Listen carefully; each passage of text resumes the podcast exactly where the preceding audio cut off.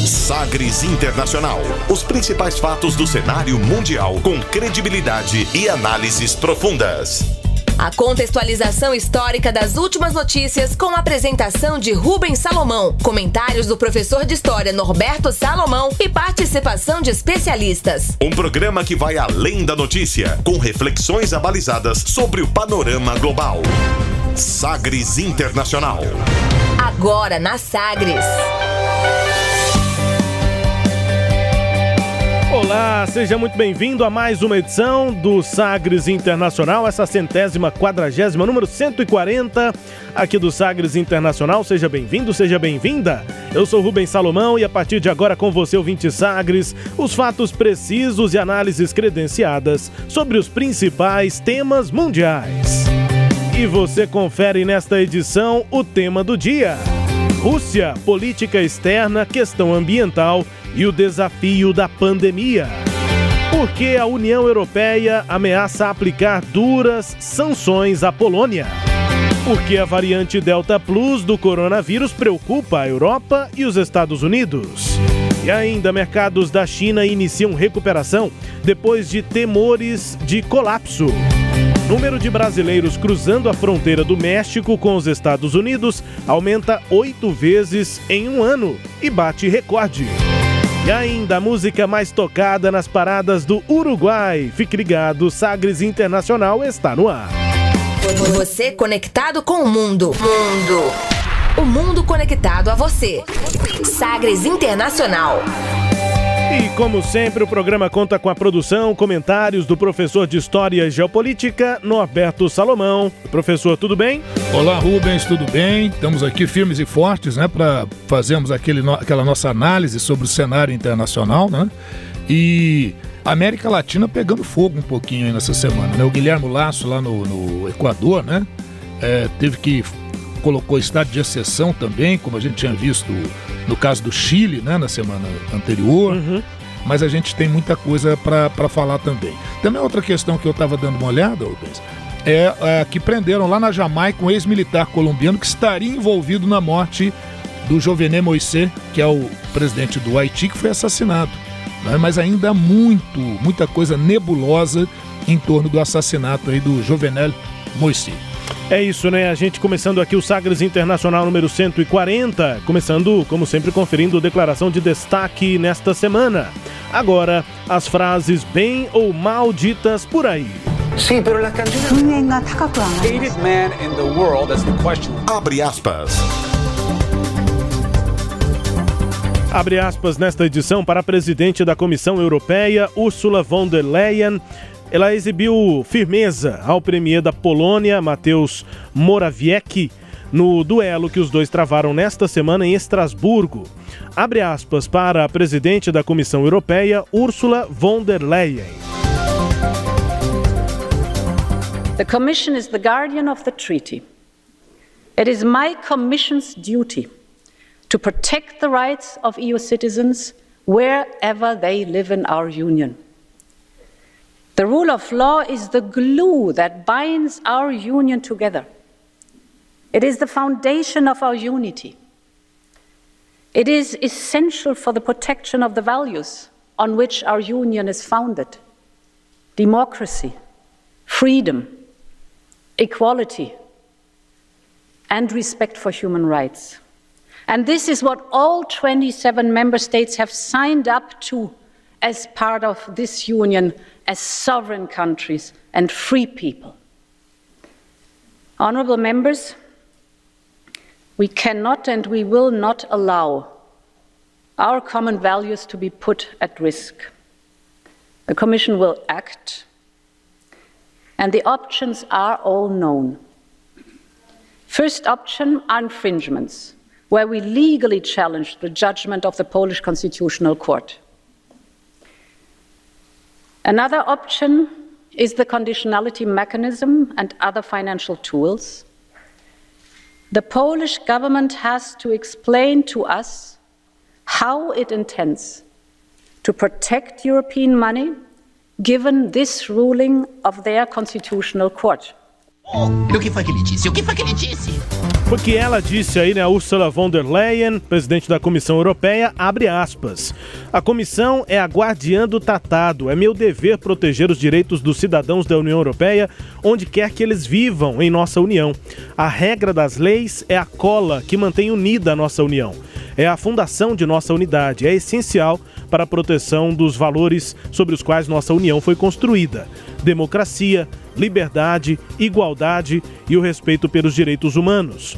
É com isso que todos os 27 Estados-membros se comprometeram como parte dessa União, como países soberanos e povos livres. Honoráveis membros, nós não podemos aceitar e não aceitaremos que nossos valores comuns sejam colocados em risco. A comissão vai agir e as opções são todas conhecidas.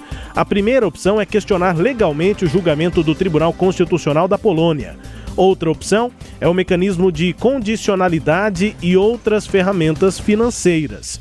O governo polonês precisa explicar para nós como pretende proteger os recursos europeus, o dinheiro europeu, dada essa decisão de seu Tribunal Constitucional. Fecha aspas, disse aí a, a, presidente da Comissão Europeia, Ursula von der Leyen ela com firmeza aí, né, professor, reagindo a questões relativas à Polônia, estava lá nessa reunião, inclusive, na terça-feira da última semana, o Matheus Morawiecki, é, num duelo aí que os dois travaram depois dessas mudanças lá na corte, né, no Tribunal Constitucional da Polônia. E aí, diante dessa reação, né, em meio ali aquele, aquele momento, ela reafirmou com muita clareza que se o governo eh, da Polônia continuar desrespeitando os fundamentos da União Europeia, vai sofrer punições. A afirmação também se estendeu a outros membros que afrontarem a União Europeia, né, a unidade europeia, como por exemplo a Hungria do ultraconservador Viktor Orbán. E aí, professor, como é que se entende tudo isso que está acontecendo? O que está rolando na Polônia e essa reação toda da União Europeia aqui na voz da Ursula von der Leyen? Pois é, né, Rubens? E todos aqueles que nos acompanham, né? A coisa não é muito simples de ser compreendida, então a gente vai construir aqui um castelinho para a gente ter a noção clara desse processo. A verdade é que a União Europeia ela vem passando sempre por questionamentos, né, sobre a sua efetividade, sobre a sua autoridade. Então vamos buscar um pouquinho as origens, né, no caso dessa questão da Polônia, um pouquinho das origens desse processo, começando a falar um pouquinho sobre a chegada do partido Lei e Justiça, que lá na sigla polonesa é o PIS, né, o PIS. Né? Como é que esse partido chegou ao poder na Polônia? Pois é, o Lei e Justiça, viu, Rubens? Ele é um partido de direita, nacional, ultraconservador e democrata cristão. É bom lembrar que o Papa João Paulo II é da Polônia. E o, João, o, Papa João Paulo II é um dos atores importantes na luta pelo fim da influência soviética sobre a Polônia. Né? É, então, uma, uma, ideia muito mais é, antissocialista, contrária ao socialismo, é todo aquele processo. E após todo esse período, né, em 2001, os gêmeos, os irmãos gêmeos Lech Kaczynski e Jaroslav Kaczynski fundaram o Partido Lei e Justiça. O Lech Kaczynski morreu em um acidente de avião em 2010, né, mas continua lá como o cara mais forte da Polônia, o Jaroslav Kaczynski. O partido atualmente possui, nas últimas eleições, em 2019, legislativas, conseguiu 235 assentos de eh, deputados né, no Saim, que é o Saim, escreve-se S-E-J-M, mas a pronúncia é Saim, que seria o, a Câmara Baixa, a Câmara dos Deputados lá, que tem 460 assentos. Então, 43, alguma coisa por cento ali. E 48 das, das 100 cadeiras do Senado. Então, assim, é o maior partido no parlamento polonês, porque aqui são só membros desse partido. Ele tem outros grupos de apoio que conseguem que ele faça alguma maioria nessas casas. E aí na Polônia o sistema de governo é semipresidencialista. Então, no semipresidencialismo, o presidente da República é chefe de Estado e o primeiro-ministro chefe de governo. Mas diferente do parlamentarismo convencional, o presidente da República, que é chefe de Estado, tem algumas atribuições que são de governo. Como, por exemplo, ele pode dissolver o parlamento, ele é o chefe das Forças Armadas, e lá na Polônia, o presidente eleito desde 2015 e reeleito agora em 2020 é o Andrzej Sebastian Duda, o Andrzej Duda, como normalmente é mais chamado, e ele também é do partido Lei e Justiça. Então, Lei e Justiça tem o primeiro-ministro, que é o Morawiecki, e tem o presidente, que é o Andrzej Duda. E tem o homem forte da Polônia, que é o Jaroslav Kaczynski, né? Então, a, a, o que a gente observa é que hoje a, a Polônia, desde 2015 para cá, ela é dominada por esse partido de direita ultraconservador. E o programa desse partido combina ataques às elites sociais e políticas de Varsóvia e da União Europeia, sabe aquele discurso antipolítica, que a gente já ouviu também um pouco dele por aqui. Sei, né? sei. E contra a imigração, e contra o movimento LGBTQIA, e contra o aborto, enfim. Então, nas eleições é, de 2009, o Partido Lei e Justiça obteve vitória, como a gente falou agora há pouco, e o ministro, o primeiro-ministro Mateusz Morawiecki, ele se reelegeu. Ele que foi eleito em 2017, se reelegeu agora em 2019, né? Agora, depois de dois anos, e é o homem de confiança do Yaroslav Kaczynski, que gerou até surpresa, porque ele não era um homem do meio político, ele era um burocrata, né, o Morawiecki, mas é o cara de confiança do Kaczynski. E tá ele aí à frente. Aí com essa vitória, viu, Rubens? O partido tem governado praticamente sozinho e tem aprofundado as reformas que são consideradas um perigo para o Estado de Direito. O que, por exemplo, né? Reforma no sistema judicial. Em abril de 2018, essa reforma reduziu a idade de aposentadoria compulsória dos juízes da Suprema Corte de 70 para 65 anos. Qual que era a ideia? Mandar aqueles antigos membros do Supremo Tribunal polonês embora e nomear novos ministros. Qual a importância de você ter ministros no Supremo Tribunal? São eles que interpretam a Constituição. De maneira que quando você muda alguma coisa, isso vai a julgamento no Supremo, e se você tem os ministros ou juízes, né? Como são chamados, os ministros são assim chamados os juízes da Suprema Corte. Se você tem eles nas mãos, eles não vão considerar os seus atos inconstitucionais. E foi o que acabou acontecendo, né? Ah, 30 juízes do Supremo foram aposentados forçosamente, o que abriu caminho para que o presidente, e aí a função do presidente da República, fazer novas nomeações. Aí outros aspectos reformistas foram que o governo limitou subsídios às organizações de direitos civis, então uma clara agressão àquela questão dos direitos humanos, eliminou do currículo escolar qualquer menção à educação sexual, retirou o financiamento para tratamentos e reprodução assistida né, de casais não casados. Para quem é casado, pode, para quem é casado, não. E muito menos para mulher solteira. Aquela que quer fazer a produção independente também não pode ter a, a, a, a fertilização in vitro. Uhum, né? Sim e limitou também o acesso à pílula do dia seguinte. Então, o, o nacionalista e ultracatólico Kaczynski, ele afirma que a sua revolução patriótica, é assim que eles chamam lá na Polônia essas reformas que eles fizeram, é, devolveu a Polônia a Deus. Né? O partido quer uma Polônia católica, idealizada, desprovida de vestígios do comunismo. Lembra que durante toda a Guerra Fria, até o início dos anos 80, a Polônia esteve sob a influência da União Soviética, né?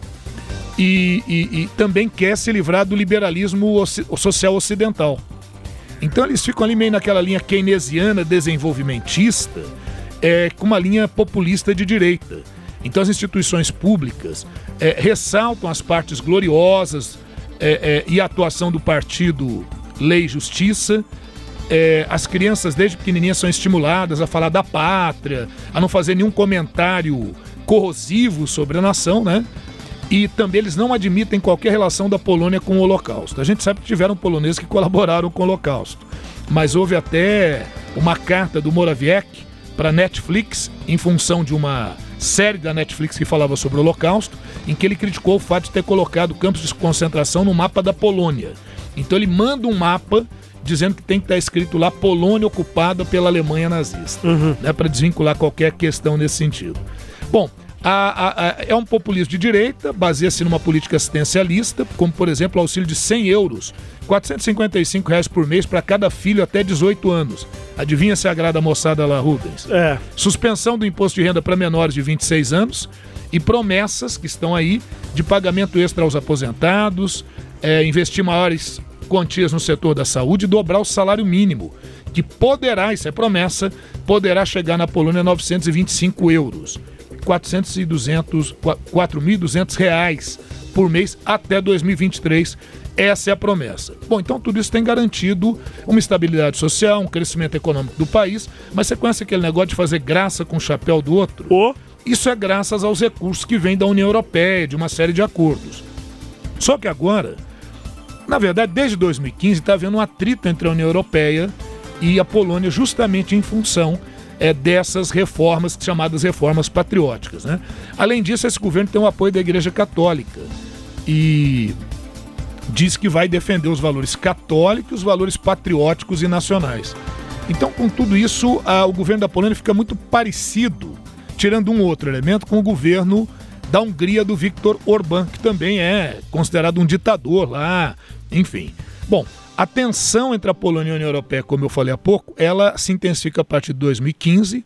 A União Europeia contestou uma série de reformas judiciais feitas pelo Partido Lei e Justiça e vai dizer que isso está minando o judiciário e a independência do judiciário polonês. Aí, em março de 2021, uh, ah, diante dessa crítica e contestação da União Europeia, o governo do Mateusz Morawiecki ele solicitou que o Tribunal Constitucional da Polônia se pronunciasse sobre a compatibilidade de vários regulamentos da União Europeia com a Constituição polonesa. E, diante dessa análise, ele queria saber se os tribunais da Polônia são obrigados a se submeterem às leis da União Europeia e às decisões dos tribunais europeus. Isso é o que ele questiona ao seu tribunal do seu próprio país. Tribunal que ele mesmo constituiu. Adivinha o que o tribunal vai falar, né? Só que como a situação é muito delicada, essa decisão ela foi uh, uh, adiada quatro vezes, essa decisão do Tribunal Constitucional na Polônia. Até que finalmente agora, no dia 7 de outubro, uh, veio a decisão né, que vai afirmar o seguinte, que os vários artigos dos tratados da União Europeia são inconstitucionais no país. Isso significa que definitivamente eu não preciso, eu Polônia não preciso cumprir medidas da União Europeia. Então isso aquece, incendeia os embates entre a União Europeia e a Polônia e também acirra os embates entre os europeístas, que são aqueles favoráveis à União Europeia, e os eurocéticos, que são aqueles que pregam, por exemplo, a separação em relação à União Europeia. Na prática, essa decisão polonesa é um marco, uh, porque desde a fundação da União Europeia, nunca nenhum país tinha feito isso. É a primeira vez que um país membro decide oficialmente que ele é soberano em relação ao bloco europeu, né, em termos de decisões jurídicas e tal. Em nota, a Comissão Europeia expressou uh, uh, e reafirmou a sua defesa dos princípios fundadores da União Europeia, que foi o que a gente ouviu no discurso da, da von der Leyen, né? contesta veementemente a decisão polonesa reforça que as sentenças do Tribunal de Justiça Europeu são vinculantes para todos os membros da União Europeia. E quem contestar isso está re representando uma ameaça, não só à União Europeia, mas à democracia, aos acordos, aos direitos e tal. Agora, o intrigante, viu, Rubens, é que a decisão do, desse Tribunal Constitucional ocorreu um dia após o Tribunal de Justiça da União Europeia condenar a reforma judiciária polonesa que realizou o afastamento, a transferência de juízes, né?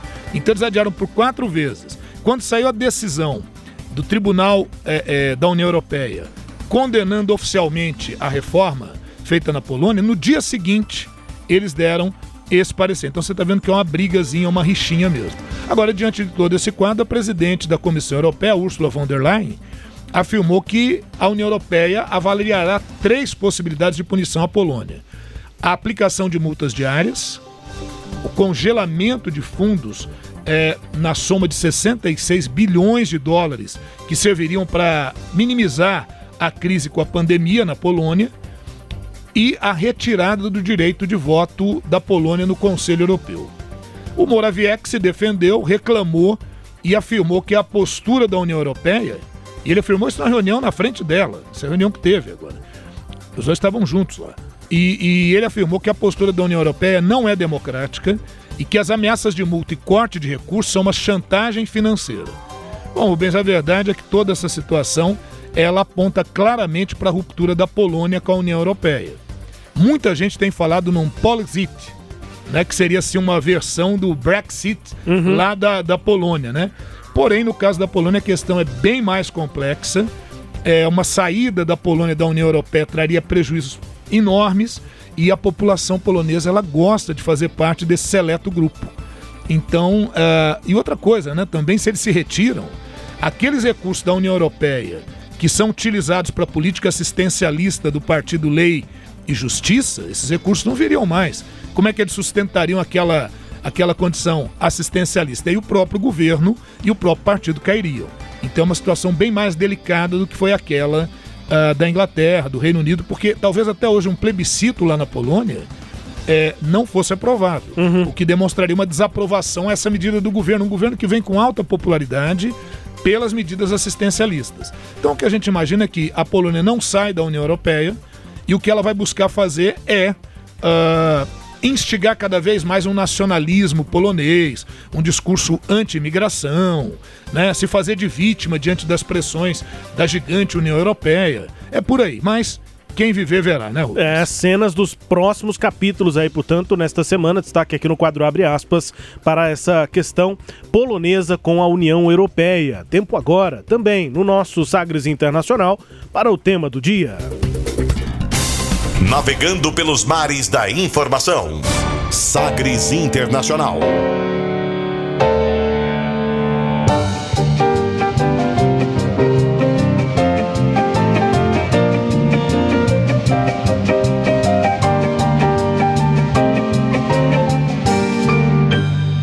Ехали на тройке с бубенцами, А вдали мелькали огоньки.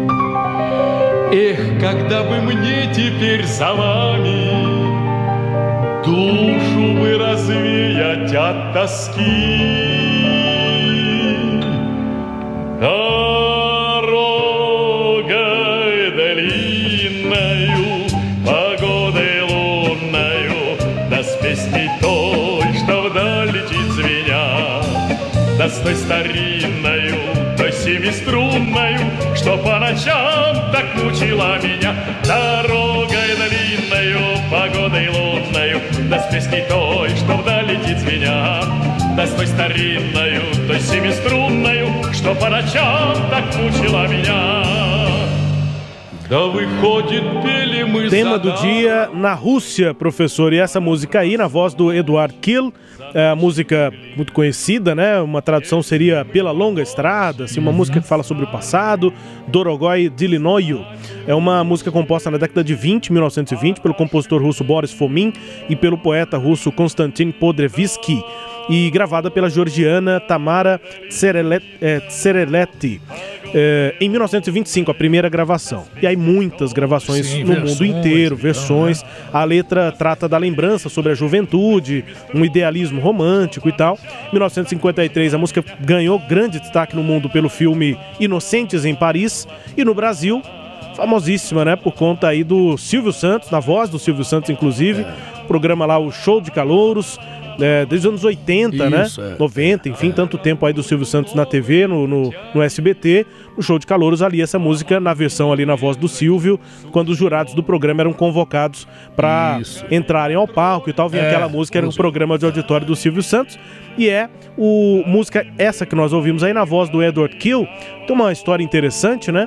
O cantor barítono soviético, condecorado com o prêmio de artista do povo da República Socialista Federativa Soviética da Rússia, depois de se aposentar da carreira musical na década de 80, o Edward Kill desapareceu, assim, lentamente ele foi sumindo do cenário musical depois de ter eh, tido um sucesso grande eh, do cenário cultural russo. Aí ele ressurgiu nos- em, em meados de- do, do ano de 2010. E a gente tocou essa música aqui quando ele se ressurgiu. Era uma gravação antiga da década de 70, eh, dele fazendo num programa, assim, eh, uma interpretação da música Eu Estou Feliz por Finalmente Regressar a Casa. Esse é o nome da música Bem lá em russo. significativo, né? É, e a música é assim, um cantarolar é, de alegria, assim, para quem tá voltando para casa. Então, é, só que é um, é uma- não tem exatamente uma letra, é realmente um cantarolar. Sim, sim. E aí ele cantarola ali um trololô. Assim, a gente já tocou o trololô aqui exatamente com a voz do Edward Kill, virou um meme. E logo depois dele ressurgir, assim, por conta dessa, é, desse vídeo viralizar na internet, o trololô, ele morreu dois anos depois, em 2012, vítima de um AVC, chegou a ficar em coma, enfim, 77 anos, morreu o cantor Edward Kill. Mas na voz aí marcante, com essa música tradicional, né? Uma balalaica, como o professor estava comentando aqui é, fora do ar, para começar o nosso tema do dia, que tem a Rússia em destaque. E, e aí, professor, eu começo questionando para a gente iniciar aqui essa conversa quais têm sido os recentes pontos aí polêmicos da política externa do governo Putin. No nosso destaque aqui na manchete do programa, política externa, questão ambiental, desafio da pandemia. E aí eu começo perguntando quais são esses pontos polêmicos recentes lá do governo Putin, professor. Pois é, né, Rubens? Ah, o Putin está, na prática, articulando no poder na Rússia desde 1999, ali finzinho de 99, né? É, lembra que era o, foi, era o Boris Yeltsin, né? Ele substituiu o Boris Yeltsin e ao longo desse tempo ele interferiu em conflitos, como por exemplo a questão da Crimeia na Ucrânia, guerra civil na Síria, sufocou o movimento separatista da Chechênia, é, realizou, né? É acusado de ter realizado ações de espionagem, ataques cibernéticos e, e de reprimir fortemente a oposição, né? O mais famoso deles, o Navalny, que foi envenenado, quase morreu, quando voltou foi preso, enfim.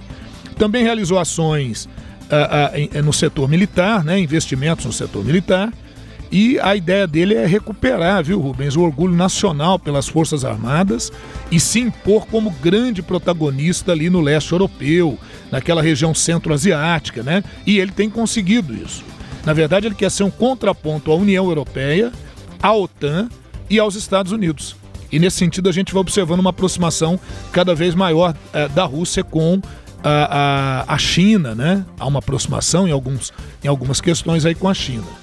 É, por exemplo, né, eu vou pegar alguns fatos, selecionei alguns fatos agora bem recentes mesmo, agora do mês de, de outubro, né? No dia 18 de outubro, a Rússia e a China fizeram uma provocação ao Japão e aos Estados Unidos. Fizeram uma manobra militar inédita ali.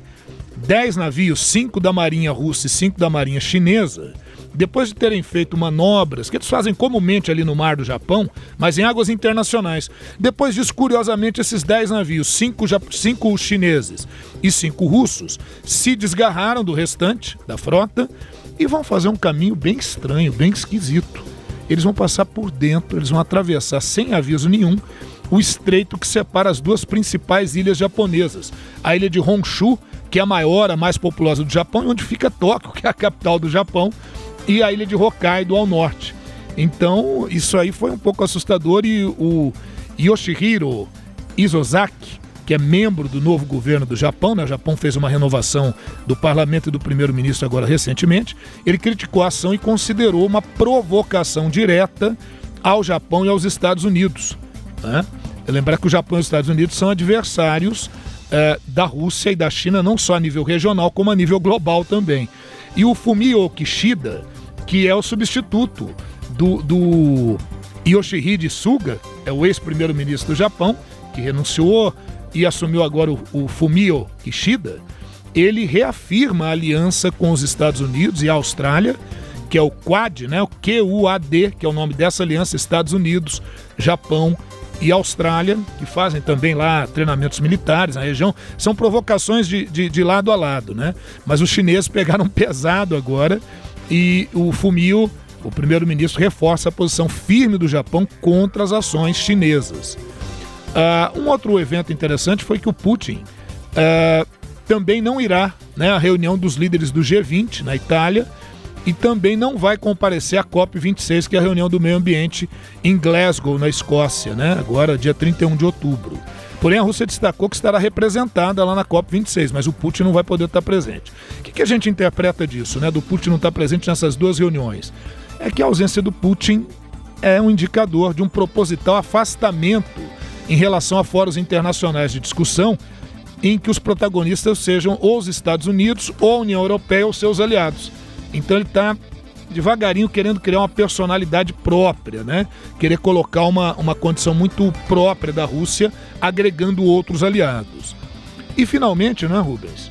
A Rússia, a China e o Irã defendem a colaboração com o Talibã no Afeganistão. Então é uma forma de dar uma resposta também àquela forma como houve a retirada dos Estados Unidos do Afeganistão. Como, como, como quem está dizendo, a gente sabe agir melhor em relação a isso, né? Então agora no dia 20 de outubro, bem recentemente, alguns dias atrás, a Rússia, a China e o Irã é, pediram para trabalhar com o novo governo do Talibã no Afeganistão para garantir a estabilidade da região, que é ameaçada por grupos extremistas islâmicos, né? Tanto a Al-Qaeda quanto o, o Estado Islâmico K é o Khorasan, que é uma região ali de fronteira, né? E que já fizeram vários atentados ah, recentes no Afeganistão. E também eles temem um risco de grave crise humanitária. O Talibã, que assumiu o poder no Afeganistão em agosto de 2021, enviou uma delegação para Moscou. Essa delegação está discutindo lá agora. Estão discutindo lá, negociando é, possíveis tratados internacionais que envolvem outros países também da Ásia Central e o Paquistão. Então tem Rússia, tem Irã, tem outros países da Ásia Central, tem o Paquistão, e esses países expressaram a sua disposição em cooperar com o regime talibã em questões de segurança, visando contribuir para a estabilidade lá na região e para deter ação terrorista e migrações que podem ocorrer em virtude da, da crise humanitária.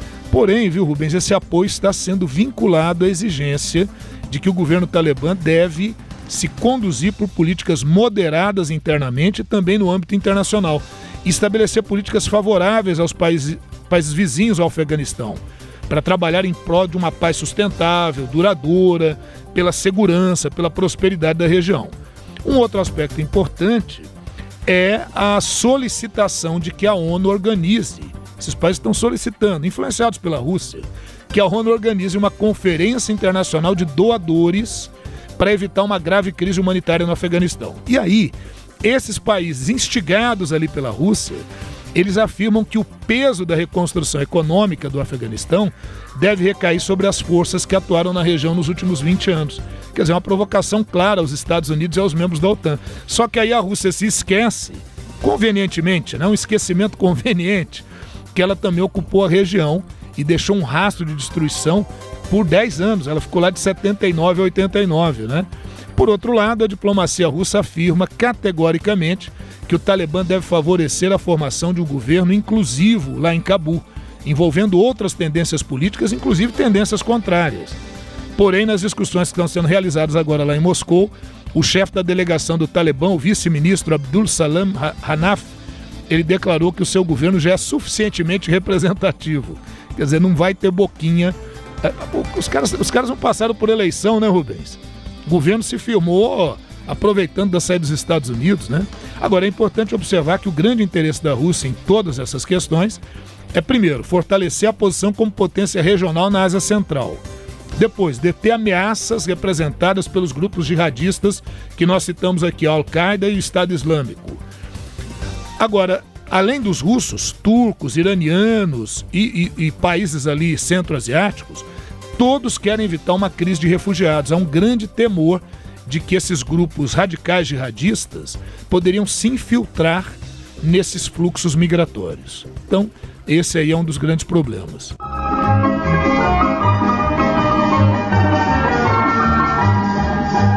Oi, palminho, palnaca, robusca e esse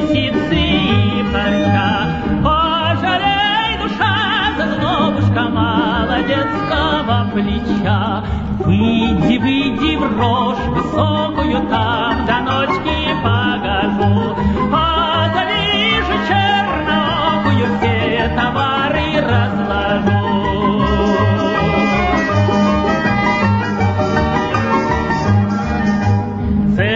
Canção folclórica mesmo, muito conhecida, muito cantada. Quando se fala de Rússia, a gente já lembra de músicas assim. Essa é a Korobeiniki, uma famosa canção folclórica russa que conta a história de um caso entre um vendedor e uma menina que estava pechinchando o produto, o preço dos produtos. Então, uma cliente ali foi pechinchar o, o preço do, do produto e aí nessa relação comercial vai surgindo ali um caso, um, um affair.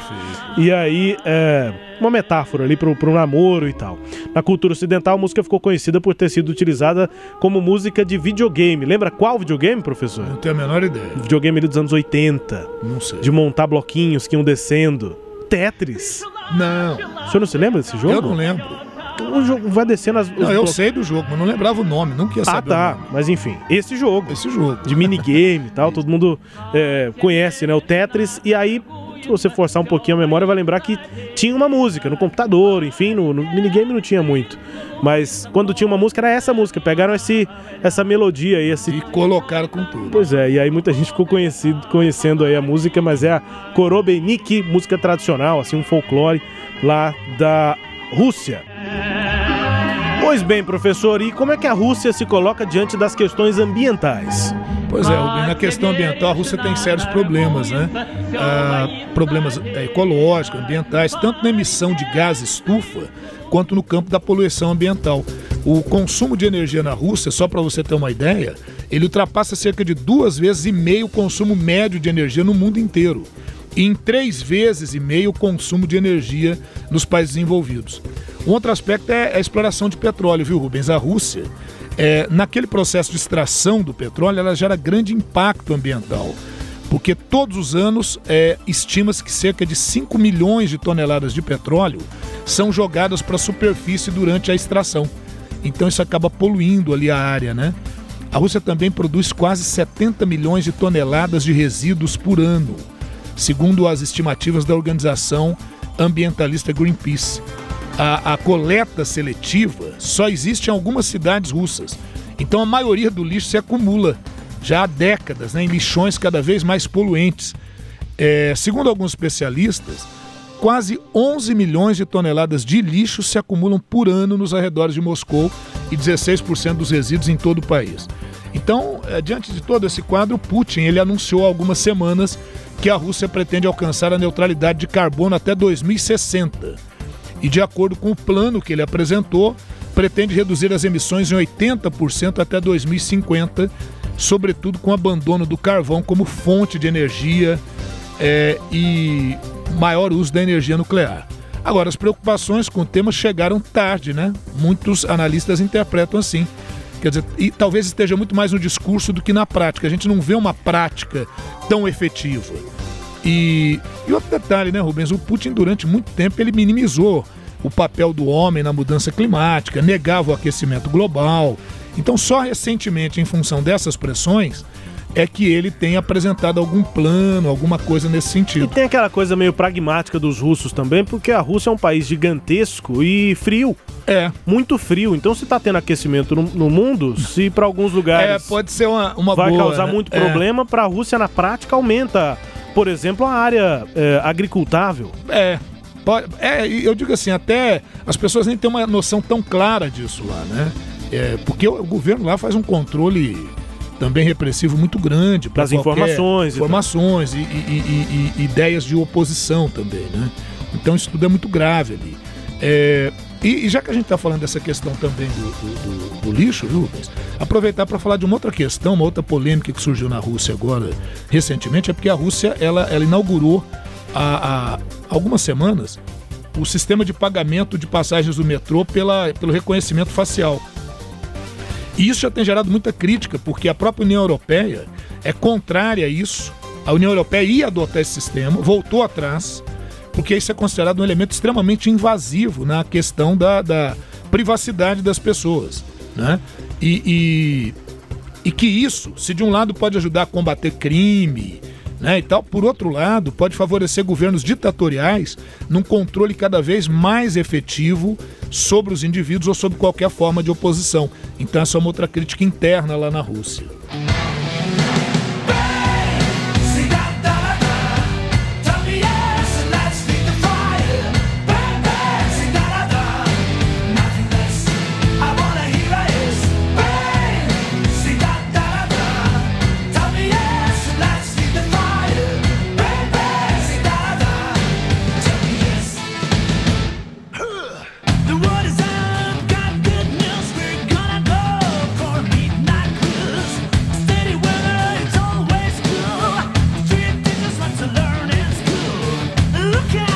Rock russo, Gorky Park, nome da banda, a música se chama Bang.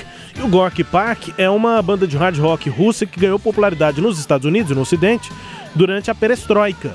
O Gorky Park é, um, é famoso aí pelo uso do kitsch, é, o kitsch, né, é, de estereótipos aí ocidentais dos russos, como roupas pseudo-tradicionais, design de guitarra que parece a balalaica, é, um martelo e foice no logotipo da banda. Então, naquele momento ali de perestroika, o Gorky, é, Gorky Park é, acabou fazendo sucesso também fora da Rússia. Só lembrar que a perestroika é a reforma econômica feita pelo, pelo governo da Rússia da época, né, do Mikhail Gorbachev. Então, perestroika significa reforma dos três, dos três setores. E tinha também a glasnost, também do mesmo período, que glas é vidro. Então, transparência, que seria a reforma política. Então, só para definir os termos ali, né? Nesse período, essa abertura, o Gorky Park começou também a fazer música, a cantar rock também pra fora da Rússia, enfim. Música Bang aí da banda Gorky Park aqui no nosso tema do dia. Aí, professor, outra questão grave é a dificuldade de uma ampla vacinação para controlar a pandemia. Por que, que há tanta dificuldade nessa questão?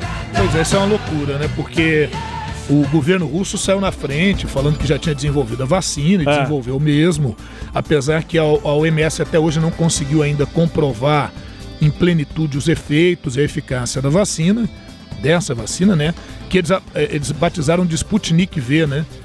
E, e- e Sputnik em referência ao fato dos russos terem sido os primeiros a lançarem um objeto no espaço lá em 57, que foi o satélite Sputnik. Então ele, o, o- o Vladimir Putin usa essa mesma ideia e tal. Né? Agora, apesar de tudo isso, é, um ano e meio depois do início da pandemia, a Rússia vive o seu pior momento na luta contra o coronavírus, viu, Rubens? Vem atingindo a marca de mil mortes por dia e é o quarto com maior é, o, o quarto país com o maior número de contágios acumulados nas últimas quatro semanas, 663 mil né? É, é, infectados só nas últimas quatro semanas. Então é muita coisa, está crescendo de forma avassaladora. E aí o governo tem evitado tomar medidas de restrição nesse primeiro momento, né? Aqueles lockdown, aquele tipo de coisa, até porque são medidas muito impopulares e o Putin não está afim de ter impopularidade nesse momento. E o governo atribui a nova onda de infecções à resistência dos russos à vacinação. Agora, por que, que os russos estão resistentes a se vacinarem, né? É porque muitos não confiam na vacina, muitos não confiam no próprio Putin, é, muitos não vacinam não porque sejam anti-vacinas, mas porque falam que se fosse vacina da Pfizer ou da AstraZeneca eles se vacinariam. Só que o Putin ele tem resistência a permitir a ampla entrada de vacinas de fora. Então tudo isso tem marcado esse processo que é grave lá na Rússia. É isso, Rubens, é o nosso querido novo czar, né? Vladimir Putin e as suas peripécias aí. Agora, só fechando, viu? Segundo os dados da, do portal Our World in Data da Universidade de Oxford, só 31% da população russa está completamente vacinada. Você vê que o Brasil, É.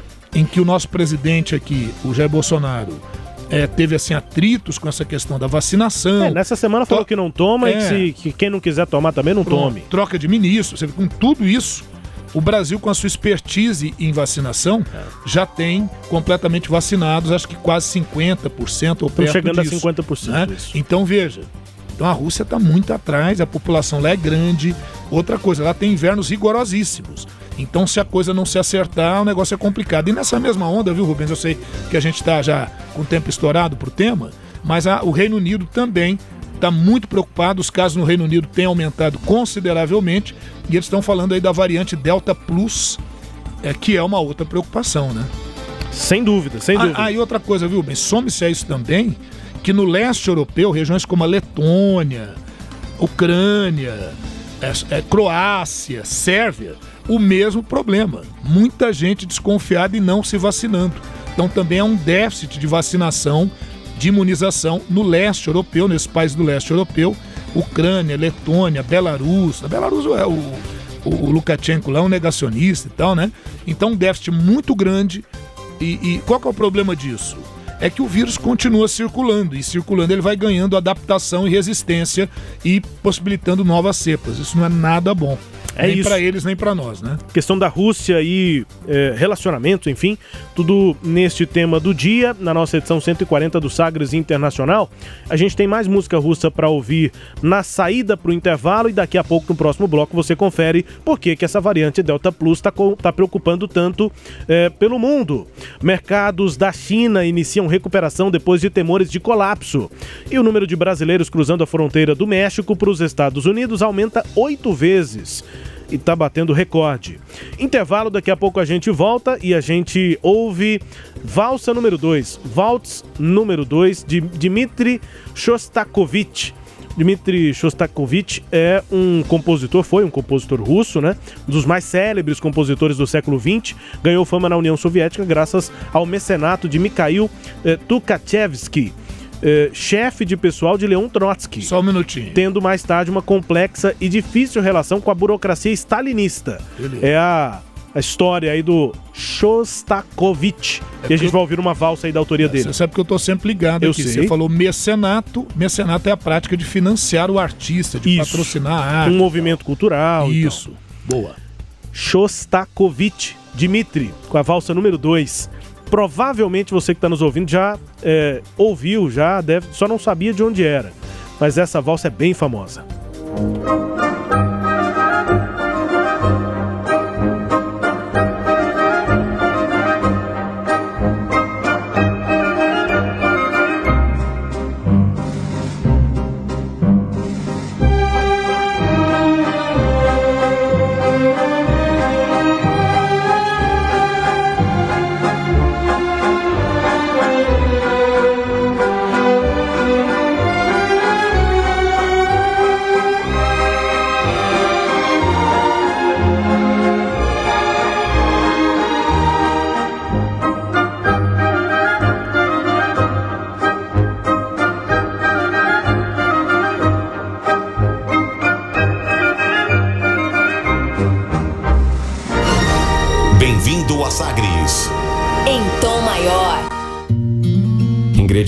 Para um abraço perfeito. Olhos fechados para curtir o momento. Coração com coração batendo forte. E duas pessoas se abraçando bem forte. É, em tempos de quarentena por causa do novo coronavírus, essa receita parece improvável. Mas não se preocupe, porque quando tudo isso acabar, poderemos nos abraçar novamente. E este ato simples vai passar a ter muito mais significado. Por enquanto, continue se cuidando. Fique em casa, evite aglomerações e aproveite o tempo para refletir como coisas simples que até ontem não dávamos a devida importância têm feito falta nas nossas vidas. Entretenimento, Jornalismo. prestação de serviços Rádio Sagres. em tom maior.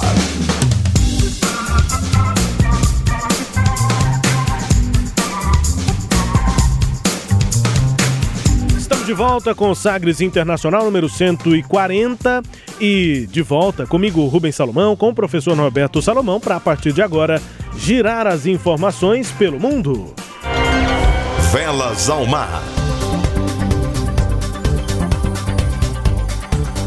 A gente começa aqui conferindo a informação sobre pela situação da variante Delta Plus do coronavírus que preocupa a Europa e também os Estados Unidos. As autoridades sanitárias do Reino Unido estão acompanhando atentamente uma nova mutação da variante Delta do coronavírus que está crescendo em número de casos no país. A Delta é a variante dominante entre os britânicos, mas os dados oficiais mais recentes sugerem que 6% dos casos que foram sequenciados geneticamente são de um novo tipo, o chamado AY4.2 ou Delta Plus. Variante Delta Plus, que foi confirmada pela primeira vez no Reino Unido em julho deste ano de 2021, já foi identificada em pelo menos 44 países, de acordo com dados do portal Outbreak.info.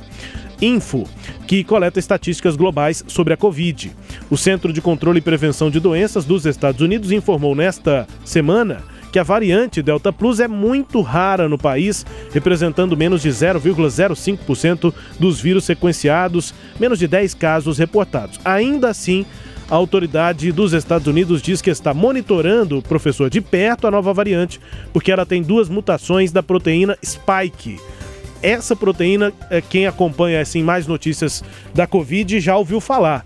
É exatamente a proteína, né, aquele pedacinho do vírus que liga é, o invasor, o vírus, às células humanas, iniciando a infecção. Então, quanto mais adequada, quanto mais adaptada essa proteína estiver, mais rápido ela vai entrar nas E mais células, mais, contagiosa. mais células vão ser infectadas e mais é, contagiosa ela fica, porque aí a carga viral acaba ficando maior também no corpo da pessoa que está contaminada. Então, proteína spike, duas mutações nessa proteína. Especialistas avaliam que pode dar vantagens de sobrevivência ao vírus, é inicial, mas já preocupa muito, professor. Variante Delta Plus. Delta Plus é o que a gente estava falando agora há pouco. Quanto mais demorar a vacinação, a imunização ampla, mais o vírus tem condição de circular e mais ele vai se adaptando, né? Então acho que é isso que o pessoal está monitorando muito de perto. É certamente o ano que vem a gente já vai ter que vacinar de novo aí, sei lá, em março, abril, alguma coisa do gênero. Estou imaginando isso. Sem dúvida, o caminho é, é esse, né? Em, em, vários países, como aqui no Brasil, já está rolando a dose extra para os idosos, né? Para os profissionais da saúde. Dose extra é isso. Para quem tomou só uma dose da Janssen, vira uma segunda dose.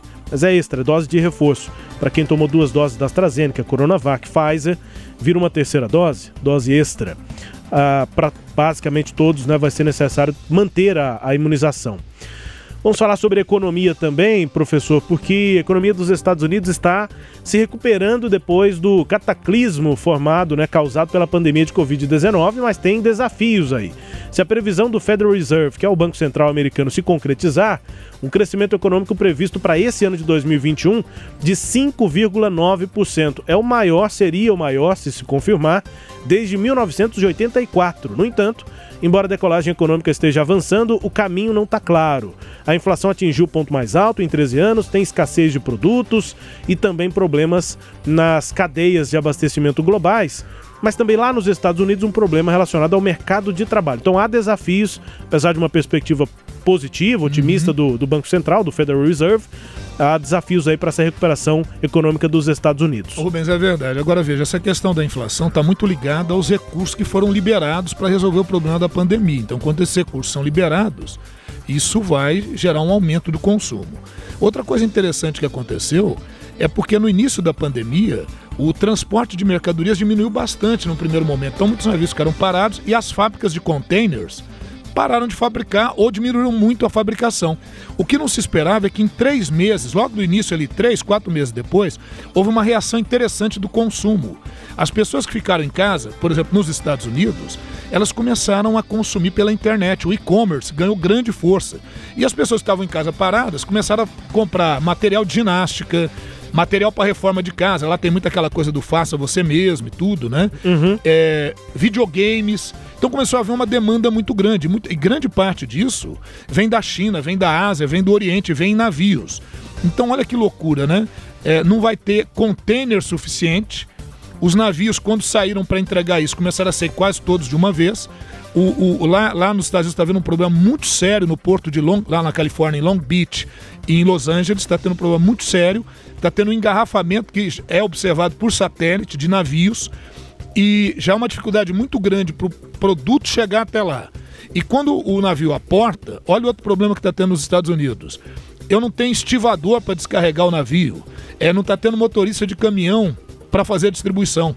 Muitos se aposentaram já ao longo desse processo e aquela medida restritiva de migração reduz uma mão de obra que costuma ocupar esse tipo de trabalho. Uhum. Então está havendo uma preocupação muito grande. Agora em novembro já vai ter escassez mesmo para o Halloween, para o, o Thanksgiving, para o Dia de Ação de Graças, já vai ter algum nível de escassez. Né? Problema de distribuição. E é uma preocupação muito grande com isso em relação ao Natal. Como é que vai ficar toda essa questão para o Natal? Então são desafios aí que os Estados Unidos vai ter que enfrentar e já está enfrentando aí né, na sua economia.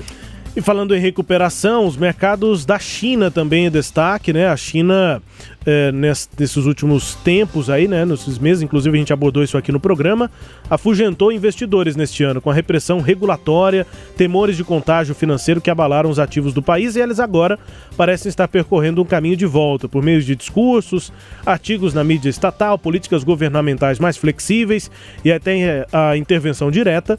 As autoridades chinesas aliviaram algumas das maiores preocupações dos fundos globais de investimento. A mensagem é clara Pequim vai agir para evitar um colapso do mercado imobiliário. Houve essa é, grande preocupação, né? vai lidar com a escassez de energia, conter a crise da dívida da gigante Evergrande, é, a China Evergrande Group, e restringir a repressão ao, ao mercado de tecnologia. Pela primeira vez, o presidente Xi Jinping esclareceu que a campanha de prosperidade comum né, tentou é, esclarecer o que, que essa campanha quer. E é exatamente isso, me parece, né, professor, que uhum. a China quer dar mais clareza para o é, mercado internacional. Recuperar a confiabilidade do mercado. Esse, esse é o, o plano, o projeto e a ação que a China vai tomar a partir de agora.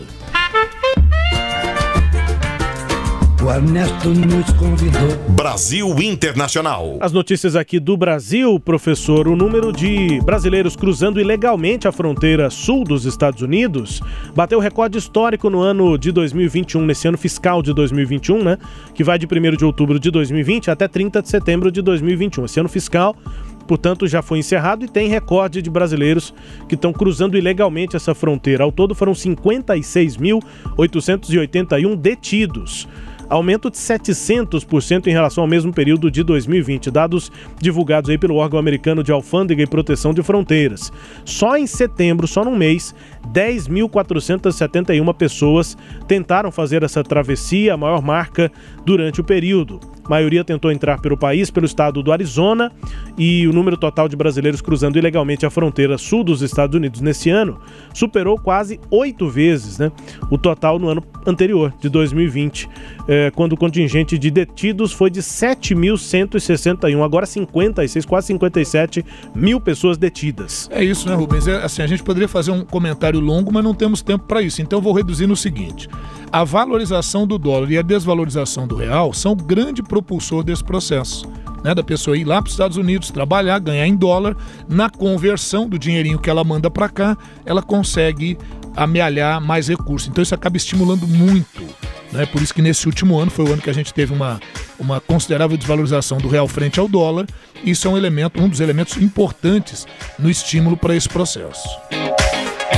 Vamos chegando ao fim aqui com o Brasil Internacional do nosso, do nosso Sagres Internacional número 140, ouvindo música bem tocada no Uruguai nesta semana.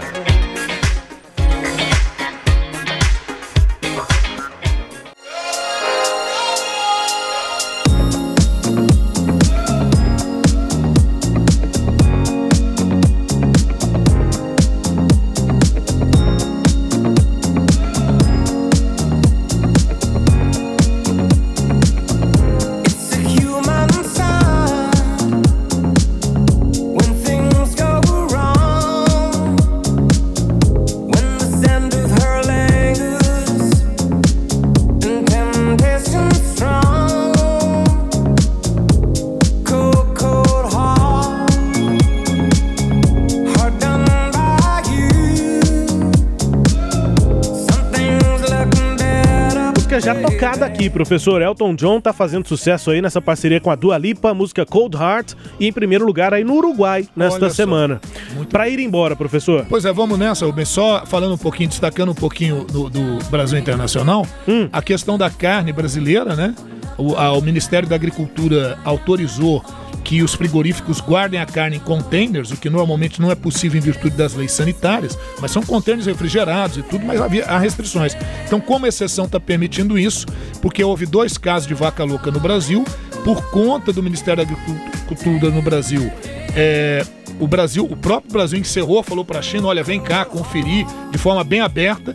E aí o, o caso não foi confirmado e a China está demorando a dar uma resposta. E como a China está demorando, é preocupante aqui para o setor é, é, da carne né, no Brasil.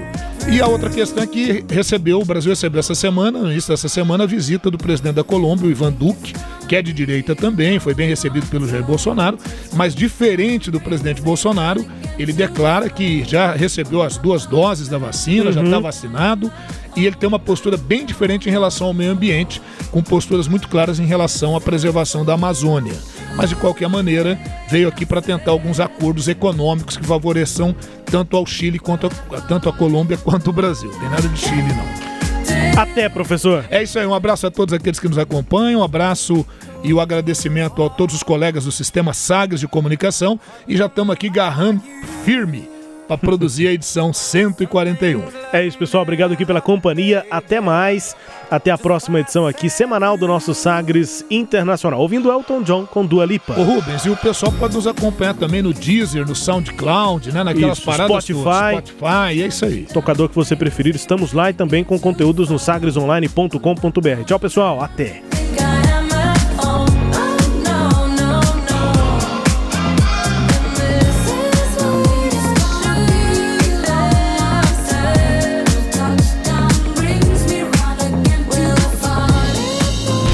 Você ouviu Sagres Internacional. Os principais fatos do cenário mundial com credibilidade e análises profundas.